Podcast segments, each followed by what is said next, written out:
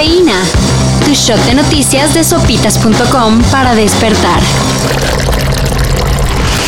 Con mucho ánimo de AMLO y su séquito, pero con algunas áreas a las que les falta una manita de gato. Lord Molécula perdido.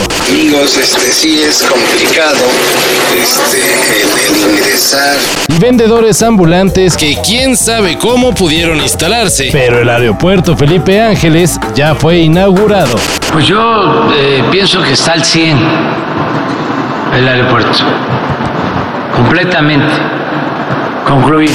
Ayer comenzaron los primeros vuelos nacionales e internacionales desde el nuevo aeropuerto y ahora falta ver cómo este ayuda a aliviar el tráfico aéreo de la Ciudad de México. Ah, y resolver asuntitos como la llegada, porque es así que es todo un tema. Ya pueden llegar millones. AMLO dice que nomás son 40 minutitos, pero ya varios testimonios indican que es un poquitito más. Yo creo que nos regresamos porque en verdad está muy, muy feo por aquí. Siguen viendo desde el extranjero con malos ojos a la administración de AMLO. Ahora Bill Barr, quien fuera fiscal de Estados Unidos en la época de Trump, criticó la política de abrazos no balazos de la 4T. Fui ahí un par de veces para ver si podíamos endurecer la columna vertebral de este presidente. they're losing, uh, they've lost control of the country, in my opinion. Señaló Barr en entrevista con Fox News.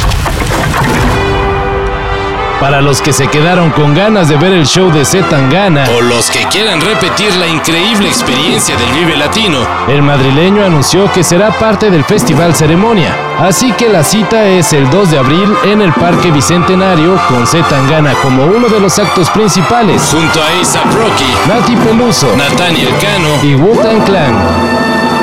Todavía hay boletos. Como campañas de Prada y ahora duerme aquí. La miro pensando cuánto faltará para que empiece a odiar.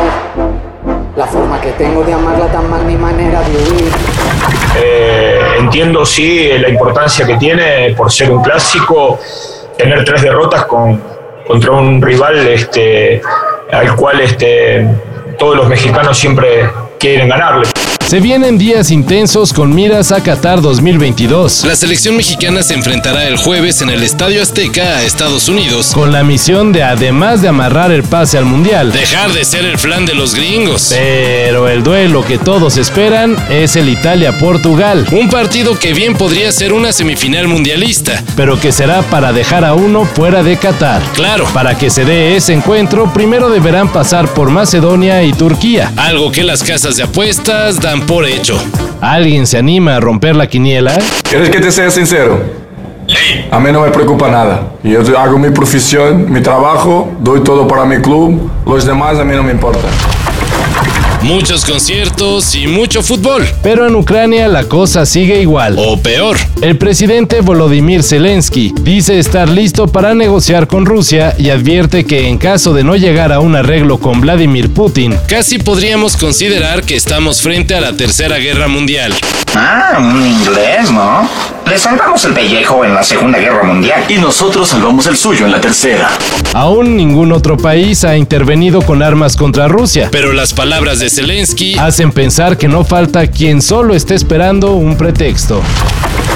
Para esto y mayor información en sopitas.com. Cafeína.